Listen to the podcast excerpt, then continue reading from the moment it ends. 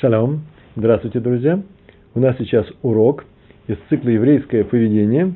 Урок, который сегодня называется, очень оригинально называется «Молитва за евреев». Эта тема нами обсуждается не очень часто, раз примерно в два месяца, да? Э, сегодня я подготовил новые, новые истории, новые рассказы, э, немножко новой теории. Э, новой теории я называю только то, что для меня новое, что я сам этого не, не слышал, не знал, только то, что по-настоящему новое для меня – и сегодня мы будем говорить о силе молитвы, о том, что такое еврейская молитва и так далее. Это не теория, а главная иллюстрация, э, в данном случае, главным образом. А именно наша сегодняшняя мецва, которую мы с вами проходим, называется так. Надо просить в молитве Всевышнего, чтобы он смилостивился над человеком, э, который попал в беду, которому нужна помощь. Кстати, между прочим, мы должны помогать людям. Да, мы об этом все время говорим. Это лейтмотив – наших уроков. Так вот, это одна из наших помощей, в множественном числе можно сказать слово помощь, да? Одна из наших э, обязанностей помогать таким образом э, посредством молитвы, э, помочь тому, кто нуждается в поддержке, в спасении и так далее. Недельный раздел Толдот. У нас отныне идут уроки не каждую неделю, и поэтому мы не можем рассматривать каждый недельный раздел, но что есть, то есть. Сегодня у нас есть Толдот. Книга Берешит. В книге Берешит, 25, 20, 25, 25 глава, 21 стих. Там написано так. «И молился Ицхак Всевышнему в присутствии своей жены, потому что она бездетна». Вот это вот в присутствии жены, посмотрите, э, слово необычное, и все э, начинают его переводить каким-то образом. Я сейчас перевел вам так, как переводится в большинстве русских изданий, э, переводов Хумаша, Пятикнижия. Рашбам написал, в присутствии жены это за жену. И молился Исхак Всевышнему за свою жену, потому что она бездетна. А вот что написал Раби Мэр Симха из Двинска в своей книге, по-моему, очень значительный труд, великолепный труд, его нужно, я не знаю, переводили его на русский язык или нет, но его нужно уметь читать и на иврите тоже. Э, называется книг Меших Хохма. Так написал Раби Мейер Симха из Двинска. Э, про этот момент, да, Ицхак молился за свою жену. И жену звали Ривка, мы помним об этом, они были бездетные, э, эта пара. Тут написано, потому что она бездетна. Так вот, что он написал. Исхак знал, спасибо, Исхак знал, что у него будет потомство. Очень хорошо знал, э, потому что Всевышний вообще обещал Аврааму, он так сказал, и назовешь его Исхаком, будет у тебя потомство, назовешь его Ицхаком и установлю с ним свой э, завет, свой брит для потомства, которое будет после него. То есть это потом, вот здесь написано обещание на весь обещание того, что Всевышний будет с нами в союзе всему еврейскому народу. Но начинается это обещание с того, что назовешь своего сына, мальчика Ицхак. Он и был Ицхаком. Вот сейчас мне пришла в голову мысль, и назовешь его Ицхаком. Нет, никаких мыслей здесь нету, не может быть два Ицхака разные Ицхаки, не бывает. Э, было сказано, что у него будет сын от Сары, Ицхака был сыном от Сары. Так вот, он знал, что у него будет потомство, но он боялся, согласно Раби из Двинска, Двинский ров, да, но он боялся, что и детей его ему родит другая женщина, не обязательно Ривка. Ривка была бездетная. Э, как родила Агар, другая женщина, не Сара, э, Аврааму сына Ишмаэля. Потом уже Сара родила. Он не хотел, чтобы кто-то другой, э, кто-то другой рожал его. Э, ребенка, еврея, да, третье, третье поколение евреев. Второе поколение рожденных евреями, что Авраам Авину, он перешел в еврейство. Можно так сказать, да? И поэтому он молился за Ривку. Дай этой праведнице детей. У меня-то дети будут. Дай ей детей. Сфорно обещал, э, Сфорно. Сфорно так написал, что хотя ему было обещано потомство, он хотел детей именно от Ривки и молился за нее. Проще написано, проще всего. Сейчас несколько историй, а потом я еще э, некоторую теорию приведу, которая возникла сегодня. Я в книгах прочитал, я могу даже сказать, где я прочитал. Ну, первая история очень простая, на тему Всевышний любит молитву праведника. Знаете такое правило, да? А тоже очень непростая вещь. Мы уже говорили об этом, почему Всевышний любит молитву праведников. Ну, это в двух словах, просто в двух словах буквально. В конечном счете, зачем нужна молитва? Всевышний знает, что дать людям. по их трудам, по их делам. Если не считать молитву делом, то мы уже и получаем по своим делам, да? Зачем же еще что-то просить? Ну, когда молитву произносится нами для того, чтобы отблагодарить Всевышнего, это явное дело. А когда мы что-то просим, так мы получим это не в силу того, что выпросим это или не выпросим, а в силу своих дел, праведники мы или неправедники. Так вот, почему молитву праведника он любит? На самом деле Всевышний согласен и старается исполнить просьбу любого человека. Любого. Просьбу, рацион, желание. Мы же не просим то, что нам не нужно. У нас появляется желание. И Всевышний готов э, удовлетворить наши желания, как мы хотим удовлетворить желания наших детей. Но мы их ограничиваем. Почему? Потому что их желания, люди, они неопытные, и наши дети могут выйти за пределы допустимого и так далее. Э, но если ребенку что-то нужно, мы с удовольствием, с удовольствием это сделаем, если можем. Всевышний может все. Поэтому он с удовольствием выполнит желание любого человека. Но поможет ли это человеку? Э, это может часто обернуться бедой и гоем для человека. Я не могу своему сыну давать каждый день э, по кило конфет, почему? Потому что чувствовать себя в кресте зубного врача будет явно не, неприятно, и поэтому нужно обезопаситься от этого. Ему нужно как-то это объяснить и так далее. Всевышний не исполняет все наши желания. Но когда праведник его просит, праведник это, он знает, что просить, вот в чем дело. Это уже не сын, не маленький ребенок. И поэтому он может попросить и себе, и главное, за кого-то другого. Он любит молитву праведников. В данном случае мы сейчас говорили о том, что э, Ицхак молился за э, Ривку, за свою жену, э, в принципе, за другого человека. Ну, а можно сказать, что вообще-то он молился и за себя тоже. Это же он же ведь муж этой женщины. Он хотел, чтобы она родила ребенка. Его жена ребенка родила. Так или иначе, любит молитву праведника. История – Э, про Хофис, э, Хафец Хаима. Хафец Хаим, он вообще отличался глубокой и такой, я бы сказал, вдохнове, вдохнов, вдохновенной, э, проникновенной молитвой. И говорил он, что такая фраза была за ним, это, ну, писал об этом, то, что говорил, что каждый добрый человек, еврей, праведник, обладает огромнейшей силой, которая дана ему в молитве. Э, потому что, как известно, так он говорил, Всевышний, часто говорил, Всевышний любит молитву праведника. И писал он в своих книгах, что когда, то он о себе писал, да, так рассказывает, да, рассказывает о нем, что когда он слышал о страданиях, он кому-то сказал об этом, э, болезни, нищете, приходили люди, жаловались на что-то, антисемитских законах властей э, и притеснениях евреев, когда людям было плохо, и болезни когда были – он всегда произносил, произносил такую фразу, найдешь. Ну, значит, сейчас будем молиться, Всевышний хочет нашей молитвы. И он всегда стоял на молитве, как, так он говорил, как ребенок, который просит, э, стоит перед отцом и в слезах просит прощения за свои дела. Особенно он плакал, когда доходил до молитвы э, Рафаэну, да, излечи нас, и, излечи.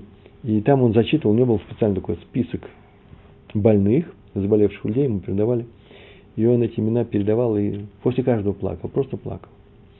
И вот он сказал одному богачу, богатому человеку, Гвир называется, да, богатый человек, своему другу, который помогал общине, помогал евреям, и э, такую фразу сказал, так это осталось, что каждому нужно вообще-то дать его совет, то, что ему полагается, а оказать помощь, которая годится только ему. Нет универсальных таких вещей. Есть универсальные вещи, деньги, но некоторым людям, например, в каких ситуациях не деньги нужны, а что-то другое.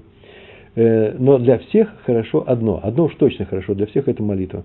Она помогает от всех невзгод. И говорил, что в мире нет ничего случайного, поэтому все невзгоды самым действенным, э, об, э, против всех невзгод самым действенным э, будет, что у нас какая-то значит, молитва. И сказал своим ученикам, что вообще-то молитва, когда я молюсь, берет у меня больше сил, чем учение над страницей Гемара, над э, Сугья, да? отрывок над э, Гемара, над Талмуда, снимает у него, он занимался очень глубоко и все время занимался, все время учился. Так вот, молитва занимает у него, берет у него больше сил, э, чем учение, изучение Талмуда, которым он занимался все время. Ну, а сейчас два слова теории, э, которым надо же какую-то теорию рассказать. Ну, известно, во-первых, что если человек молится, то он на самом деле просит чуда, да. Если бы он не молился, этого не было. Он вообще, как правило, молится для того, чтобы отменить какой-то, например, тяжелый приговор, который вынесен небесами. Давайте сейчас будем говорить о молитве, которая говорится о нем самом. Вот он заболел. Вы знаете такое, да? Правило, что в какую бы ситуацию ты ни попал, надейся на Всевышнего, обращайся к нему, молись его, и он, молись ему, и он тебе поможет. Даже если меч занесен на твоей шее, даже если все на волосок от гибели, от катастрофы, от неприятных вещей, от разорения жуткого, от расставания с какими-то любимыми людьми, э, все равно молись, и он тебе поможет. Сейчас будем говорить, да, о такого рода вещах. Это называется гзера. Гзера – это вынесено на небе такое решение. И хочешь, не хочешь, его нельзя отменить. И вот человек вдруг начинает молиться. Разве Всевышний может поменять, отменить свое решение? Так это было решено. Или это какая-то игра. Так мне сказали на одном уроке ученики. И он на самом деле-то и решение-то несерьезное. Просто он объявил, что скорее всего вот так вот может быть. Но ты молись. Он молится, и поэтому не будет. Есть такой, такой подход решение несерьезно. Между прочим, так мы с вами говорим на перед Рожешина. Решение не принято. Да, оно вот назревает, назревает, сейчас помолимся и отменим. Правильно, есть такой подход? Так написано везде. Решение почти принято, сейчас мы его отменим. Ну, понятно, здесь сейчас мы говорим о том, что оно не принято. Но очень часто бывает, что и принято решение. По крайней мере, те книги, сейчас я скажу каких, так написано в этих книгах. И э, Всевышний ведь не меняет свое решение. Разве он может отменить свое мнение, свой взгляд на оценку моей жизни? Ведь сказано в Бамидбар, посмотрите, книга Бамидбар, 23 глава, 13 стих. Там так написано. Всевышний не человек, или, если хотите, Всевышний разве человек, чтобы обманывать? Ну, в большинстве периодов так делается. Всевышний явно не человек, он не будет обманывать. И не сын человека, не человеческий сын, да, чтобы раскаиваться в данном случае не раскаиваться, в смысле передумывать. Вот решил, передумал. Понятно, что ему все известно, он все учел. Зачем ему отменять свое решение? Он уже его установил. Так вот, зачем мы молимся? Ответ. По-моему, это бомба просто. Это мне нравится. Мне это понравилось. При помощи молитвы человек меняет самого себя. Он становится другим человеком. Не тем, не тем человеком, каким он был по поводу которого было принято тяжелое решение, приговор на небесах. Ну, я от себя добавлю это объяснение так. Он как бы делает шуву? Он изменился, он поменялся. Правда, здесь сказана новость очень интересная. Все-таки сказано, это молитва. Не вся же молитва – это шува. Я, например, говорю, что молитва – это есть шува. Мы так умеем молиться, я так не умею молиться. Каждая молитва – это шува. Я исправляю самого себя. Тяжело, на эту тему можем говорить, мы уже говорили и будем говорить с Божьей помощью. Но здесь такая новость. Даже без явного намерения сделать шуву, человек молится, и уже сама молитва, э, если он молится от сердца, глубоко молится, уже молитва его изменяет. Вот какой хидуш здесь, какая новость. Это похоже на изменение имени, вы знаете, да? Иногда бывает, что тяжелые ситуации, не только при болезнях, так мы знаем, поступали в поколениях перед нами, евреи, да и сейчас так делают, и когда ребенок болеет, ему добавляют новое имя, чтобы уж совсем не отменить старое, да, потому что старого не отказывается, ему добавляет новое имя, получается новое имя. Было одно имя, стало два, на самом деле стало двойное одно имя. Он как бы изменился, и поэтому говорим, о, Мазаль уйдет сейчас, ему было гзера, гзера плохое решение, плохой приговор с неба этому человеку, а теперь он поменялся, имя только, он уже сам поменялся. На этом работает. Почему? Потому что меняется сам человек как бы, кивьяхоль. И это еще похоже, ну это ладно, это такая теория много вопросов можно задать. Но практическая вещь очень простая. Вы знаете, что если человек украл вещь, он ее должен вернуть. Так написано, пусть вернет то, что украл. Он забрал какую-то вещь, ему теперь нужно ее вернуть. То, что украл. А если он ее изменил, поменял? Ну что-то он с ней сделал. Украл кусок глины и вылепил человечка. Не, ну глину ладно, человечек расплющил, вернул. Есть вещи, которые здорово меняются. Совсем все другие стали. Так вот, эту вещь он теперь может не возвращать теперь ему придется вернуть ее стоимость. Той вещь, которую он украл, не так вещь, которая получилась в момент кражи, так говорят. И э, почему? Потому что, изменив некоторую вещь, он ее изменил ей хозяина. Он теперь хозяин этой вещи. Еще не значит, что он взял, поменял, ему приходят и говорят, нужно вернуть. Он говорит, а вот теперь я не могу. Вот нам сейчас в Пятигорске объяснил на уроке, что вещь стала моей. Да-да, вещь стала твоей, но ты обязан заплатить э, за эту вещь. Он, сделал, он должен обязан сделать две вещи. Он должен вернуть, незак называется, ущерб вернуть и вернуть вещь. если вещь осталась. Если вещь не осталась, значит, возвращает только ущерб. Так, раньше, когда вещь не менялась, он возвращал всю вещь целиком. Ну, с учетом там, что, тряска, усушка, усушка, что он там сделал еще? По дороге отпил глоток э, из этого компота. Должен вернуть все. Э, но так называется, э, что мы изучаем? Так, так мы видим, поменялась вещь, поменялся, поменялся владелец, поменялась сущность человека, поменялся сам человек. У него была одна гзера, одно решение по нему, по этому человеку. Он сделал другое. Сделал шу, поменялся человек, помолился. Серьезно помолился, не просто так. На самом деле, стезах. Шаур Лев называется разорванным сердцем. И плача, плача, ворота слез всегда открыты на небе, молитва принимается всегда. И тогда э, он поменялся, и Гзира может быть отменена. Почему нет? История Раби Хискель Аврамский. Э, один из его учеников, он был близок к Раву, он должен был уехать ну, далеко от этого места, где они были, э, сразу после женитьбы. И несколько лет он не видел своего равина, просто не видел его. И когда он приехал, то э, Равин спросил его, как его дела? Не так он спросил, общую форму спросил, Машломха, э, Шумашаль э, и что? Да? Он спросил еще и Шломе, э, Шломха, э, и Штыха, и, э, не, и дети, Ладим. Он спросил про детей. Это вот лице изменился, тяжко вздохнул. Жена все в порядке, все в порядке. Он понял, что он как-то нечаянно, он разговаривал в это время с кем-то, э, затронул больную тему. Так он расстроился, что он сделал больно человеку, у которого нет много лет, уже нет детей. И он испугался и обнял его и сказал, что с этого дня он будет трижды в день молиться Всевышнему, прямо на него тему, чтобы у него родились дети. И даже объяснил, а ты мне, пожалуйста, прости ту боль, которую я тебе только что доставил. Что вы думаете, у того стали рождаться дети через некоторое время прошло. Кто-то даже пошутил в логичной ситуации, не на эту историю. Ой, так ему нужно было раньше прийти, чтобы ему сделали больно. Ну да, можно так сказать, конечно.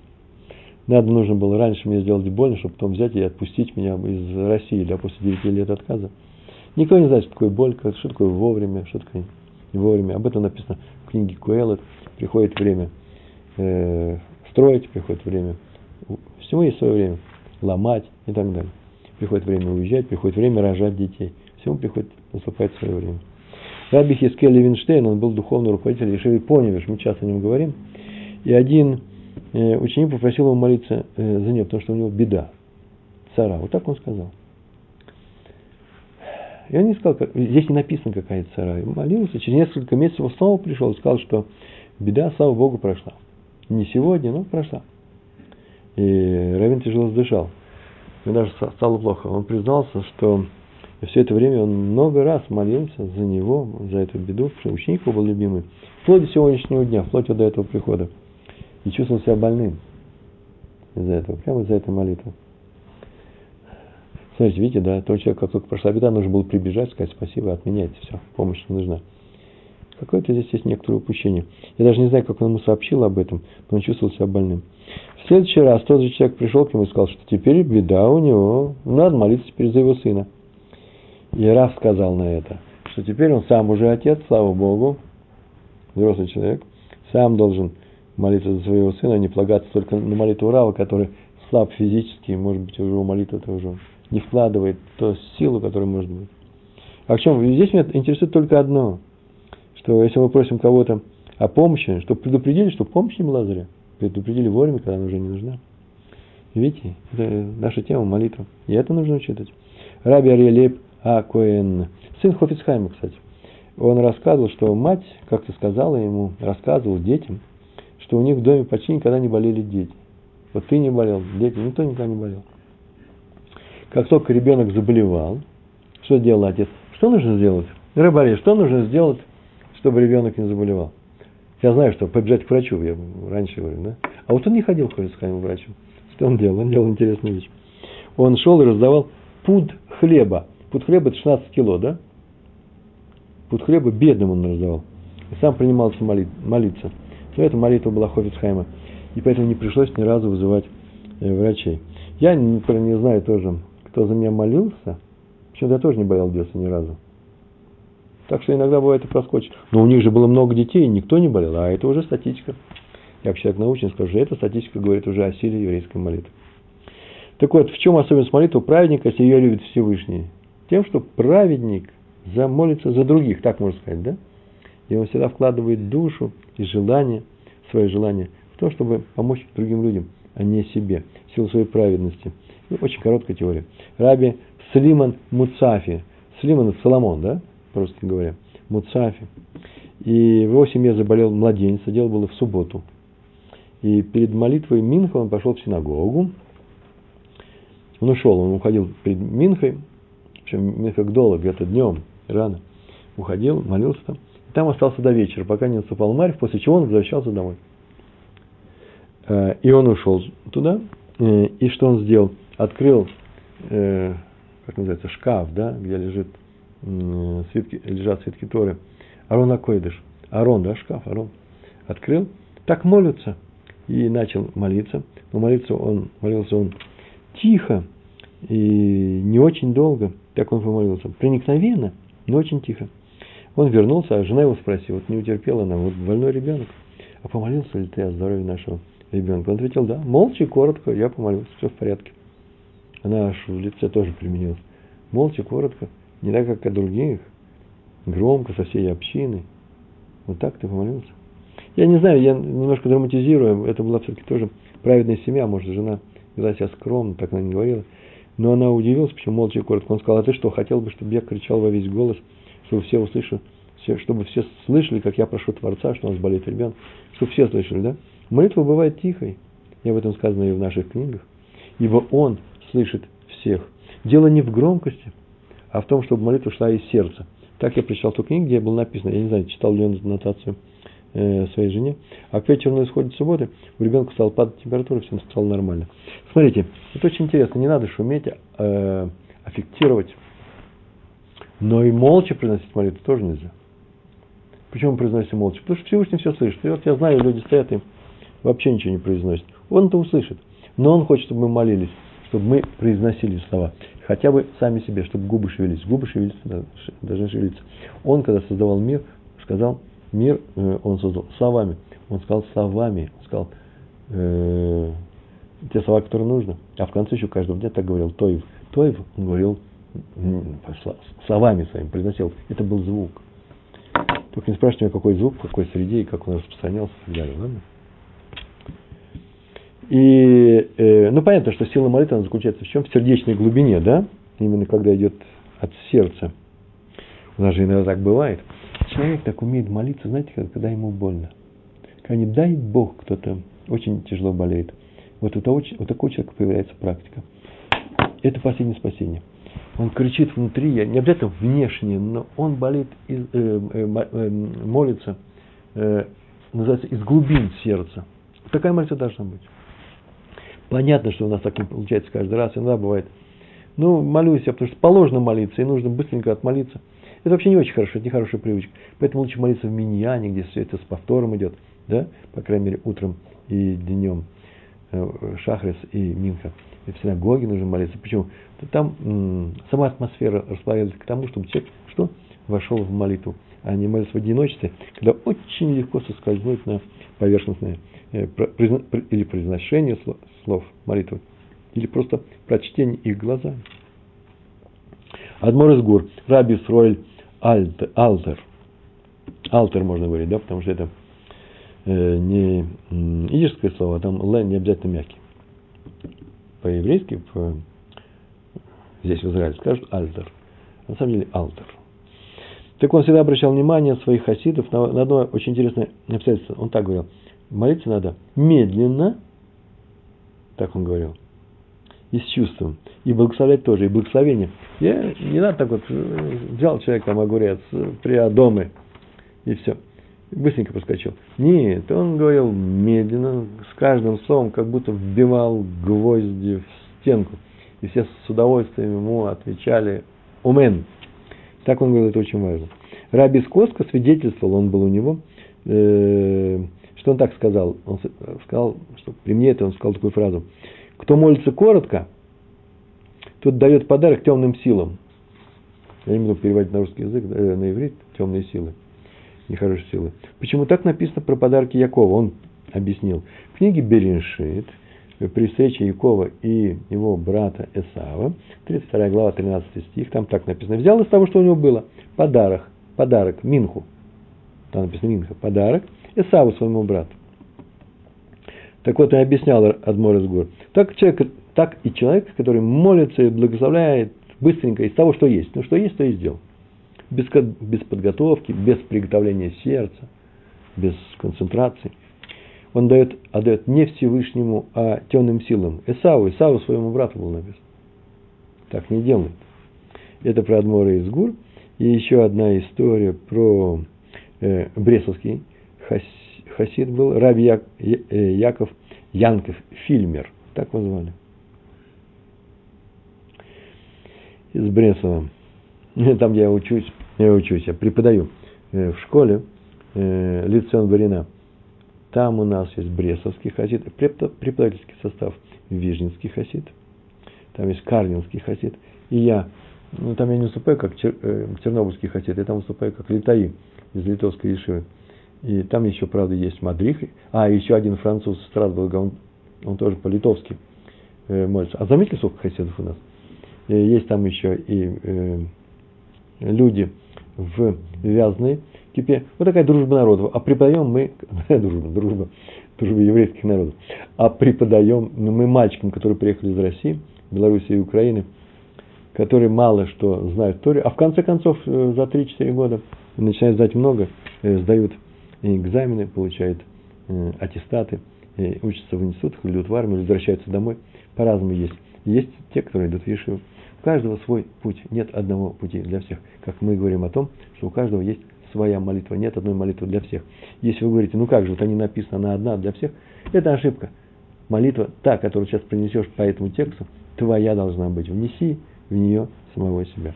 Так вот, Брестовский хасид Раби Янкев Фильмер. С ним встретился однажды это известный человек, Раби Сройль Кардунер, и сказал, что много времени он провел в одиночестве. Так положено, у, я не знаю, как сейчас, а раньше у брестовских хасидов. Одиночество, нужно где-то они проводили некоторое время, разговаривали с Богом. В лес идут, ему молятся, не знаю. И он молился, постился, ему был в слезах. А почему, спросил его э, э, Раф. И тот ответил, что потому что нужно спасти двух еврейских детей. Это были те времена, когда вообще антисемиты устраивали страшные вещи, сейчас нам хорошо жить. Э, был страшный навет на них, и, по-моему, им грозила смерть. Называется «выкупить их из плена», так коротко называется. Но у него не было запрашиваемой суммы. Я не знаю, там, может, чиновникам нужно было дать, еще кому-то. Поэтому он молился и молился. Как только об этом услышал, услышал Раф Фильмер, ты молился? Ты, ты не зря молился и сказал, что у него спросил, сколько надо. Тот сказал, вот какая сумма. Тот вздрогнул даже, говорит, в грошах это было сказано. Эту сумму, говорит, у меня есть, она в этом надежном месте. Грош, грош к грошику. Сказал, каждый день был грош, клал туда. И точно вот эта сумма с точностью до последнего грошка, она и была у него. И он копил эти деньги 4 года для того, чтобы поездить, э, поехать э, в Умань э, на могилу праведника своего рэба Раби Нахмана – но теперь он знает, что собирал их именно на помощь этим, этим детям. И тут же принес эти деньги. Вот. Вот это вот история про праведников. Так поступают праведники. Ну и еще раз мы говорили о том, что быстрее всего принимается небом молитва из от разбитого сердца. Вот так мы говорили. Ну и здесь есть несколько историй на эту тему. Потом снова будет немножко теории. Раби Хайм Моше Мандель. Фамилия у него была такая. Мандель. А у него была внучка, у нее болела голова. Я когда прочитал, ну, девочка болит, у нее голова болит. Э, девочка, у нее голова болит. Нет, мне кажется, не маленькая девочка, внучка-то у нее была очень взрослая. У нее был муж. И боли были невыносимые, э, кричала она. Такие страшные боли были. Она прошла через все проверки, докторов, анализы сдавала. И накануне сделали последнюю проверку. Последнюю, ну, не последнюю, она не умирала. Вроде бы. Но нужно, э, собирались объявить, в чем дело это было. А это было давно, на самом деле, это не в прошлом веке достаточно давно. Врачи уже умели делать эти вещи, уже знали, что есть вирусы, микробы и прочие вещи. Знали, что такое антибиотики. Это уже было после Второй мировой войны. И э, к дедушке, значит, к Раву Мандалю пришел муж этой несчастной женщины и сказал, что нет сил, терпеть нету, все. Она кричит, я кричу. Находится почти в обмороке. Он посмотрел, что «Игиу май маднефес» есть такое выражение. Да, пророка Иоанна посмотрите. Значит, время молиться. Он пошел, взял две книги Тиилем себе и своей жене. Пошли они в синагогу. Там никого не было. Стали у Арона, там, где лежат свитки Торы, открыли его. И в сале он с одной стороны, она с другой, как написано про Исхака и Ривку, что они стали каждый в своем месте отдельно, в одной комнате, молились Всевышнему. Э, и стали, потому что нельзя молиться мужчина с женщиной. И стали молиться, как Исхак и Ривка. Читали, читали эти Тгилем, произносили, да? Они молились под Гилем, проникновенно и плакали, на самом деле плакали, спаси нашу девочку. А на утро им, им сообщили, что женщина поднялась с постели. Она поднялась, встала. Посидела и как закричит. Я родилась заново, я родилась заново. Нету боли в голове. Врачи потом сказали, чем это интересная история, что у нее был какой-то страшный микроб, хайдак, я не знаю как, вирус, сейчас все вирус, да? Там был написан микроб. И надо было принимать долгое время антибиотики, которые уже были известны. И они их собираются прописать, все, нашли излечение, не знаем какой вирус. Но они никогда не видели, чтобы в одну ночь после того, как утром были сданы анализы и оказались, э, э, что это вирус, чтобы эти микробы исчезли. Этого никогда не видели. Так полагать нужно, что это была молитва э, дедушки и бабушки Рау Манделя и Ребецен Мандель. История про бабы Сали. Это такая же история, когда молятся, когда люди болеют, не дай Бог, умирают, чтобы они выжили – мы же просим чуда, на самом деле. Раби Исраэль Абухацира, да, Исраэль Абухацира. К нему пришел человек, у которого тоже много-много лет, в семье не было никаких детей. Врачи проверили их, причем проверили все тесты и сказали, что такой случай один на миллион. Что за случай? Э, у них все в порядке. Они полностью не соответствуют друг другу. Ну, на уровне не физиологии, но какой-то химии. И поэтому детей никогда не будут. Эта пара детей иметь не будет. Она от него никогда. И они решили взять приемного ребенка. Эта история подлинная, и они долго выбирали, искали. Вот так он рассказал. Пришел к бабу Сали и сказал. И прошли они все бюрократические э, процедуры. В Израиле это просто так не делается. Э, и осталось поставить последнюю подпись. Поехать и взять ребенка. Подпись последнюю ставим. У нотариуса там, через суд. Все это делается. И э, но жену вот в последний день последний день уговорили зайти, сходить, поехать к Баба Салю на юге, э, южнее Бершевы жил. И она уговорила своего мужа. Муж говорит, нет, ну что тут, столько лет мы и молились, мы, они, может, не очень религиозные. И ребенка нам сказали, мы не можем иметь. Тем не менее, он приехали в город, где жил праведник, встретились с его зятем, тоже было непросто, записались на прием, вошли, тот их выслушал, стал думать, раздумывать. И через несколько минут постановил, знаете, не надо вам устанавливать никого. Можете установить, конечно, но у вас будет свой ребенок. Откажитесь от этой затеи, скорее всего. И все будет, все будет хорошо. Они плача вышли. Что теперь делать? И он стал молиться. Рибона шелюлам. У твоих детей такое горе, у евреев такое горе. Случай один на миллион. Я так полагаю, что если нас, ну сколько нас может быть, 14 миллионов, 16 миллионов сейчас, да? Значит, 16 таких случаев, это тоже немало. Молиться нужно обо всех. И он написал, что помоги им, написал, помолился, помоги им, такой случай уникальный. Молился и плакал до вечера. Э, те отказались от ребенка, на самом деле поверили это. Ну, люди, которые верят таким праведникам, потом прождали полтора года, надеясь и веря и молясь, и она э, забеременела и родила двойню, мальчика и девочку. Видите, здесь какая особенность этого рассказа здесь? О том, что он ведь сделал непростую вещь. Может быть, было хорошо тому ребенку, которого они хотели установить. Но они хотели своего. Он увидел, что им нужен свой. Не каждому подходит чужой ребенок. Есть люди, которые душу вложат в чужого ребенка, которого они установили. Есть люди, которые к своим добавят. Я говорю, много путей есть в мире, но у каждого свой путь. Он им сказал, вам не надо. Вам не надо, а поэтому, раз вам не надо, поэтому вам будет свой ребенок. И что он сделал? Он молился за него. Этот вопрос он занимает, э, э, сказали. Очень интересный вопрос спрашивает Вениамин, уважаемый Раф. Научите, как советоваться с Творцом. Советоваться, когда я прихожу советоваться, я спрашиваю, скажи мне, пожалуйста, у меня такая ситуация, что мне сделать, это или это? Правильно я говорю? Всевышний я тоже должен, могу сказать, сделать это или это. Как я узнаю? его ответ. Мы как-то все привыкли, что я что-то говорю, а он мне что? Принципе же не отвечает, он мне отвечает через людей, ситуацией. Я же не слышу голос. Это раньше слышали голос, сейчас уже не говорит, иди налево, иди направо. Поэтому, чтобы услышать голос, я иду к равину. Но есть вещи в моей жизни, к равину нужно ходить всегда. И по этому случаю, когда вы идете, Вениамин, когда вы идете советоваться с Творцом, советуйтесь со своим раввином. Он знает, что это за случай. Но бывает, что раввин скажет, помолись. И вот когда вы будешь моли, будете, вы будете молиться, не молитесь так, ой, я с тобой советую Всевышний, а скажи, Всевышний, помоги мне. Раз вы просите совета, значит, вы стоите перед проблемой. Значит, помоги мне ее решить. И полагаясь на Всевышнего, э, делайте что-то, делайте так, как сделал бы, как вы бы сделали, если бы вам сказал Всевышний, сделай это. Отвлеките, отвлекитесь от всего. Это вот хорошая мысленная задача. Я сейчас что-то сделаю, сделаю, вот мне хочется так сделать, я боюсь сделать это, неважно. А теперь сделайте так, как вам будет посоветовал Всевышний. А он не будет вам потакать вашему, э, вашему эгоизму. Он этого не будет делать. Он знает, что вы выше, чем ваш эгоизм. Но пойти к Раину обязательно нужно. Да? Помоги мне называется. Советоваться, помоги. Когда я прихожу, ведь не говорю, помоги, я скажу, что мне делать в такой ситуации. Раби Сройль Залман Мельцер, э, руководитель Ешивы, как известно, Эцхаим.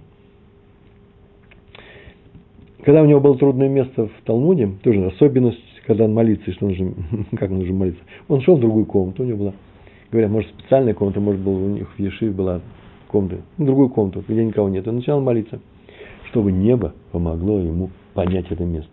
Что значит понять? Мы же многие учим Талмуд. Ну, что ж там такого сложного-то? Ой-ой-ой.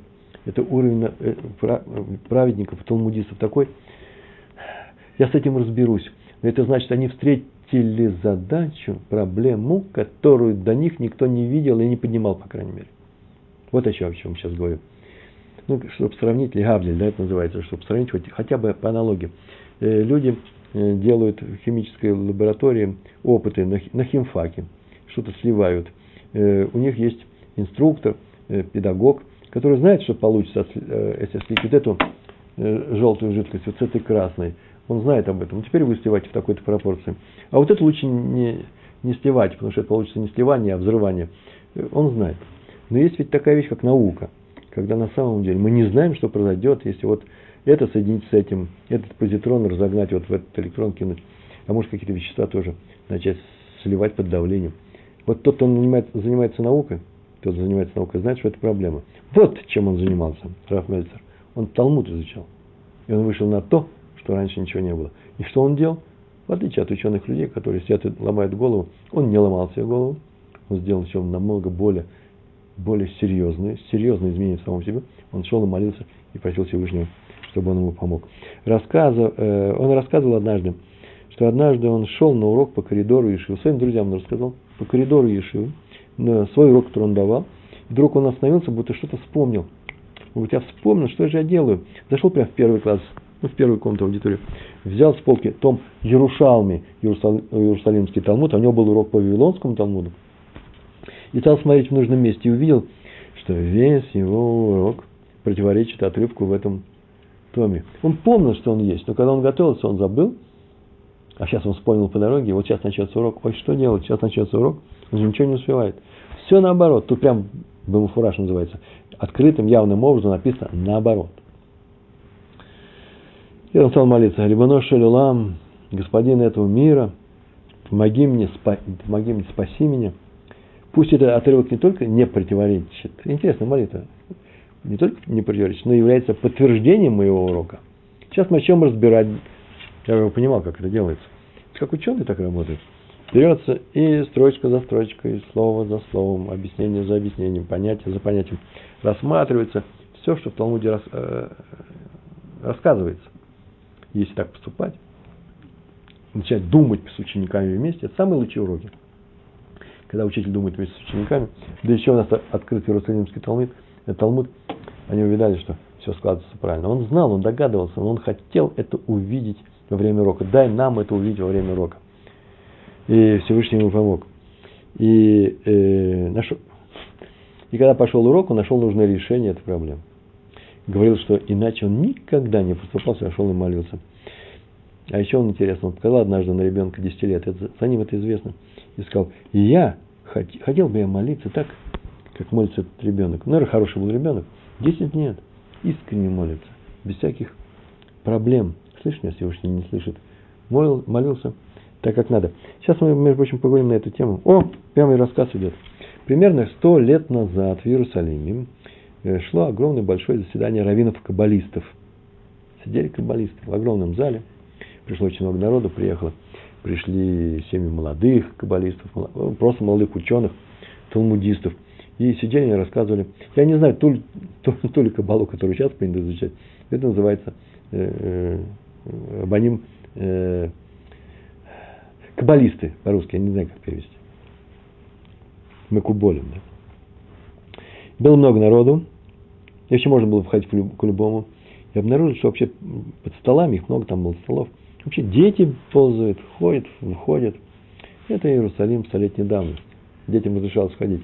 Хоть что-нибудь входит в голову, или сам дух учения входит в голову, в сердце входит. Поэтому мы как-то говорили на эту тему, об этом и говорили еще во времена Танаев, что приводили вообще в, э, в тот зал, в Академии Ешиву, в Иерусалиме и во всех, еще во времена первого храма, э, коляски ставили при входе, чтобы мальчики просто жили здесь, дышали этим воздухом, чтобы получились большие рабаним.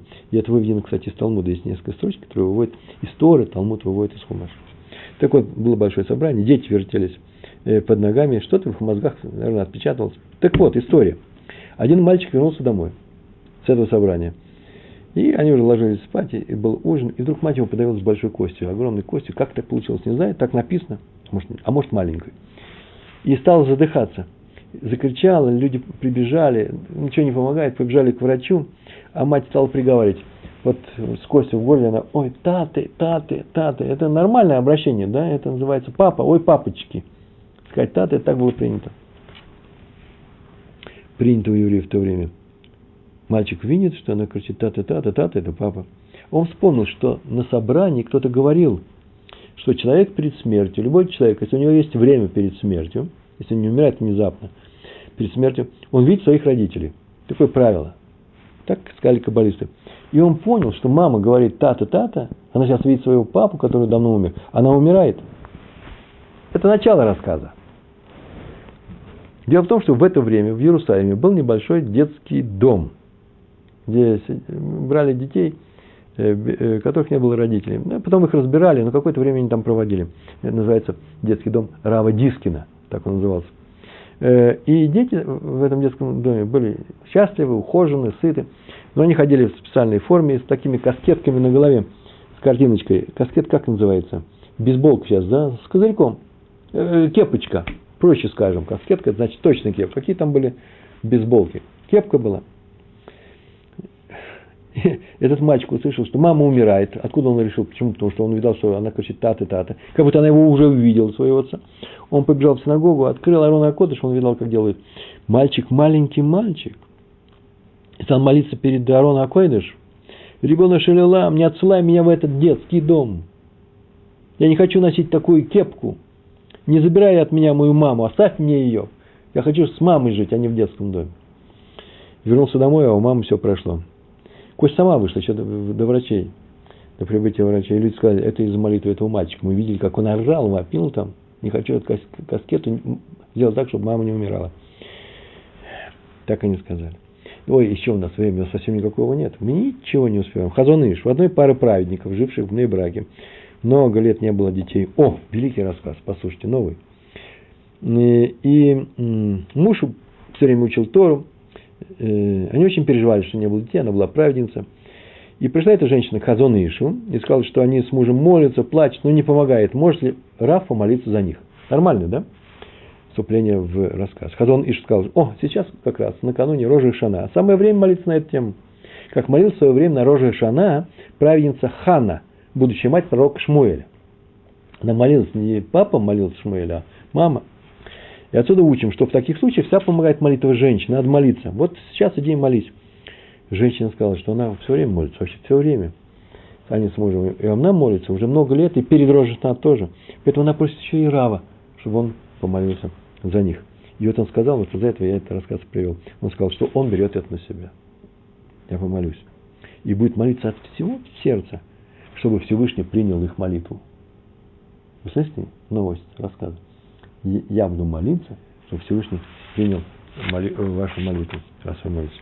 Ну, так произошло, и молитву их услышали. Адмор из Радомска, этот город в Польше, Раби Шлома Ханах Рабинович.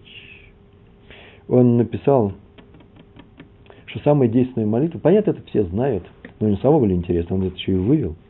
Самая действенная молитва – это когда человек молится не за себя, а за других. Хотя мы видали, что люди, вот Исхак с Ривкой молились за себя, чтобы ребенок родился и так далее. Все равно самое действенное – это когда за других мы молимся. И мы говорили об этом очень подробно на предыдущих уроках на эту же тему. Посмотрите. Причем молиться за других нужно в радости, так он добавлял. Это отдельная тема. Специальная тема молитвы в радости была, по-моему. И, э, и вывел он следующее, так объяснил это. Произошло в пустыне. Это произошло в пустыне. Я бы сказал, это произошло в книге Бамидбар, 11 глава, 10 стих. Евреи шли по пустыне. Там так написано. После описания мана сразу же – ман уже появился, и какой он ман был, все это описывается, и вдруг такой, э, начинается новый рассказ, или внутри того же, по-моему, так новый. И услышал Моше, что народ плачет по своим семействам, там Мишпаха по своим семействам, каждый у входа в свой шатер. Они захотели мясо есть. Ман им уже тяжело. Только, только начал ман выпадать, хотим мясо. И ответил Моше, это уже в 13 стихе, тоже 11 главе, так написано. Откуда у меня мясо? чтобы дать всем, если они плачут передо мной и просят, дай нам мясо и будем есть. Откуда у меня мясо, чтобы дать всем? А стих толкуется, он так, такое толкование. Не могу я им помочь. Ведь они же молятся где? По своим семействам, каждого, у своего входа в свой шатер. Когда они просят каждый за себя, ничего не могу дать. Вот если каждый начнет просить за всех, Всевышний ему точно поможет. И поэтому мы молимся за весь еврейский народ – и хотя бы просто других евреев, которые попали в беду какую-то, и те, которые нуждаются в помощи. Я еще добавлю от себя, что и молиться нужно не только за весь еврейский народ, еще и с еврейским народом в общине, да, в синагоге, в миньяне.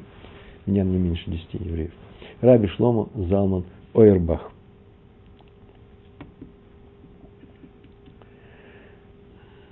Нет, это рассказ, мне этот рассказ понравился. Но я бы и не приводил рассказ, который мне не нравится. Э, Шломо Залман Ойербах Зацаль, да, э, э, праведник благословенной памяти, он рассказывал о своем отце, записано об этом в книгах, отца звали Раби Хайм Лейб Ойербах.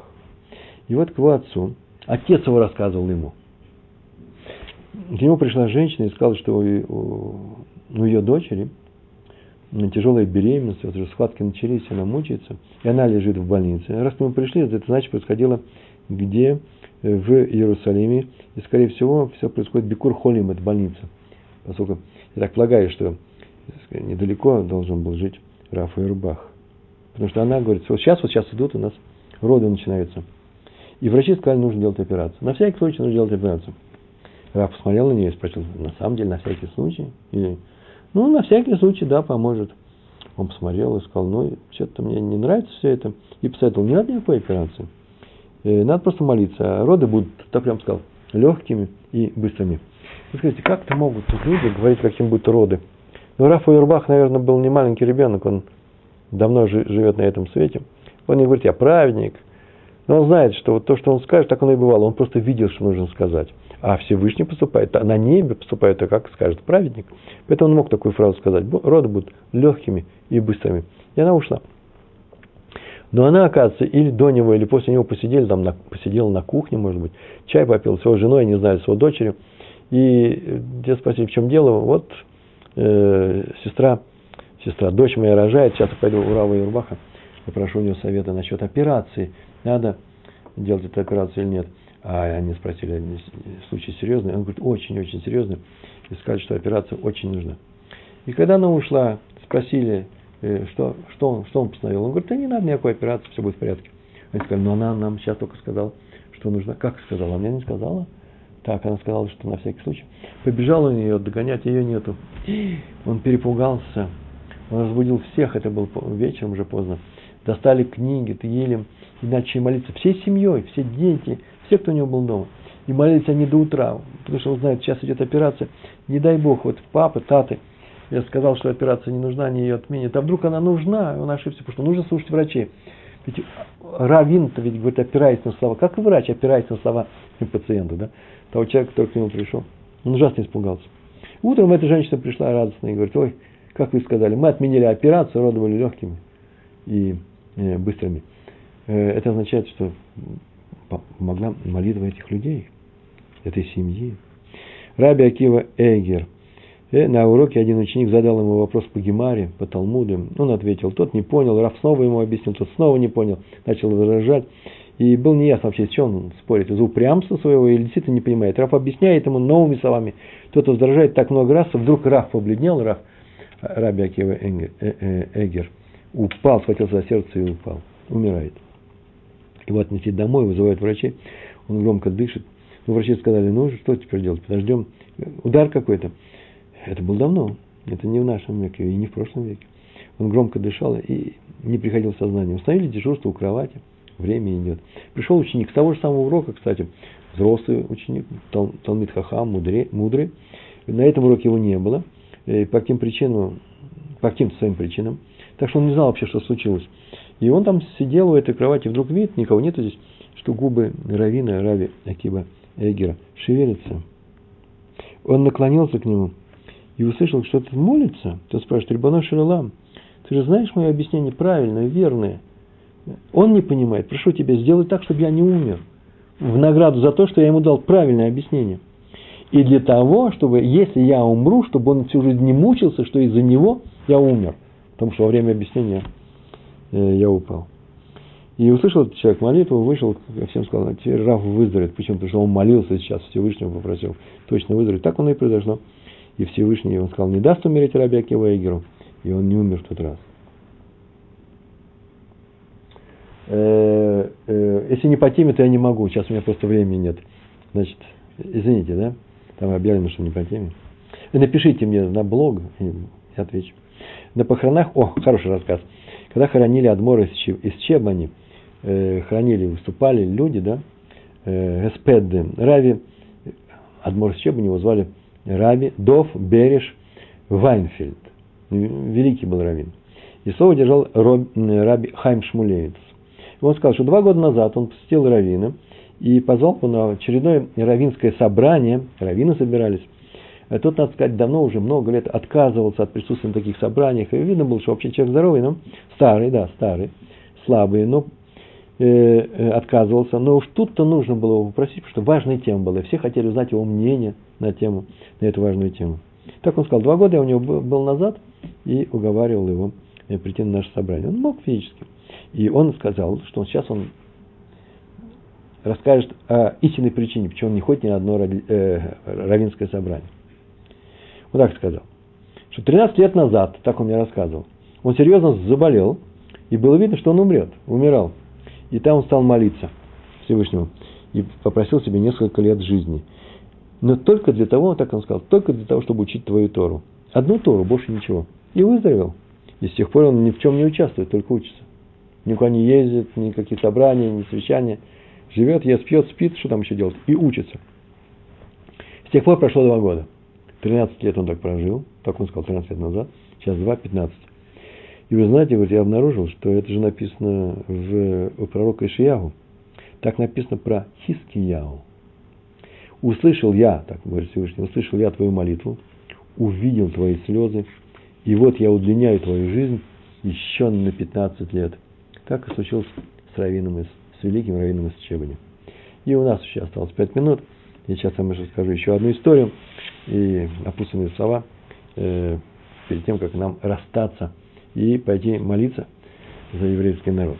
Раби Мордхай друг.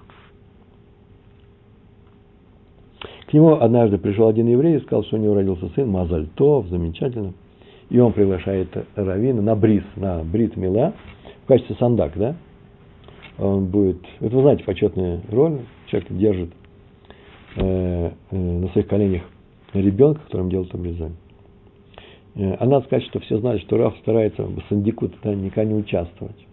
Ну, своим причинам. По крайней мере, в чужих семьях, в своих он может. Ну, в, своих, в каждой семье, вот у него несколько дочерей, несколько сыновей. Его приглашают, знаменитый дедушка, Равин, приглашают быть сандаком.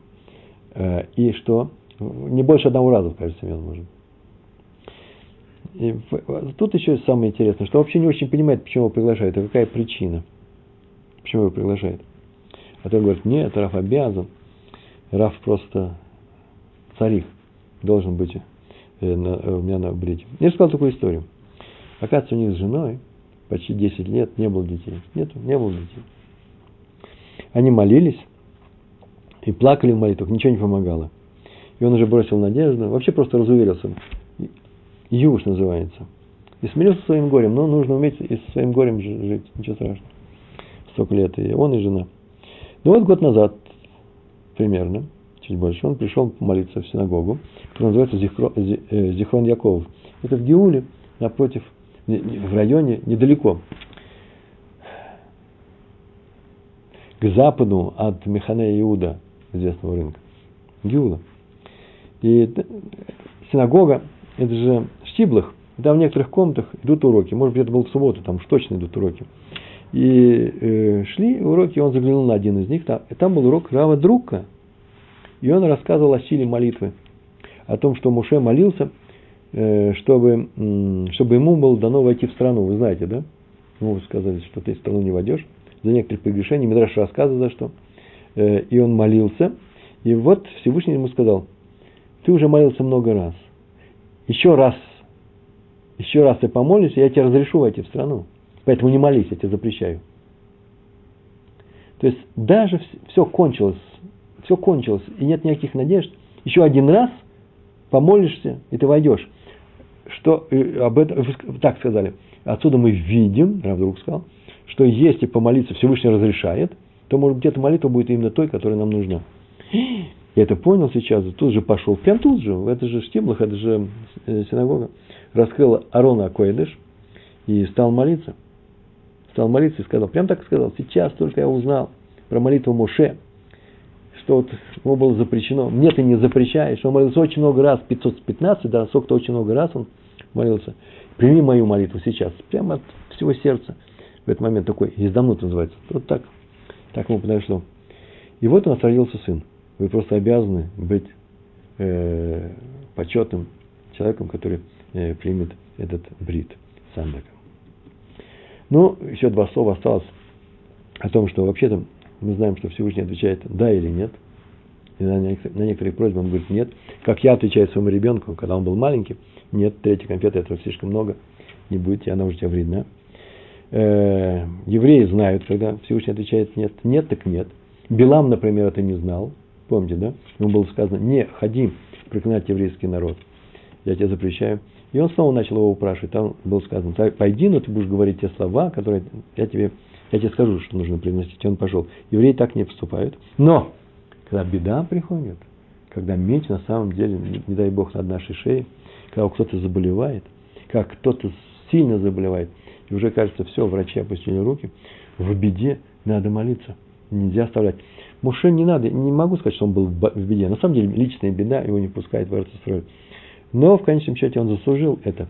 Но мы же не говорим о том, что кто-то из наших близких заслужил ту болезнь, которую он болеет. Не дай Бог нам говорить. Если я болею, я заслужил. Если он болеет, он страдает. И моя обязанность ему помогать. И мы знаем, как все это действует. Действует очень просто. Должно произойти чудо. Я хочу этого чуда. Я хочу поменять самого себя. Я хочу за счет того, изменения самого себя поменять этот мир и поэтому сделаю чудо. Был совершен проступок, Потом пришла какая-то беда. Люди увидели, человек увидел, что эта беда пришла из-за этого проступка. Они что делают? Они делают шоу, меняются, изменяют сами себя. То есть они говорят, что мы отказываемся от тех дел, которые, от тех установок, которые привели к тому, что мы сделали этот проступок. В этой беде мы отказываемся, делаем полную шоу, молимся. Шува не бывает без молитвы. Молитва настоящая не бывает без, без шувы. Происходит чудо. И это чудо называется чудо молитвы. Я благодарю за то, что вы были со мной долго здесь. Молитва – это то, что отличает еврейскую молитву, еврейский народ от всех народов мира. Мы сильны своей молитвой. Мы многим чем сильны. Мы сильны своей Торы, своей веры во Всевышнего, тем, что мы э, особый народ. И все люди, особые люди, такие же, как мы, как только не примут установку любить ближнего, как самого себя. Поэтому все люди имеют возможность стать ну, на уровне евреев, э, целые, целые народы. Но мы еще э, обладаем одним свойством. Каким свойством? Мы с вами потомки Авраама, Ицхака, Якова, даже те, кто принял Геор. А эти люди умели молиться за других. Будем молиться за других, и всему миру будет хорошо. Большое вам спасибо, всего хорошего. Шалом, шалом.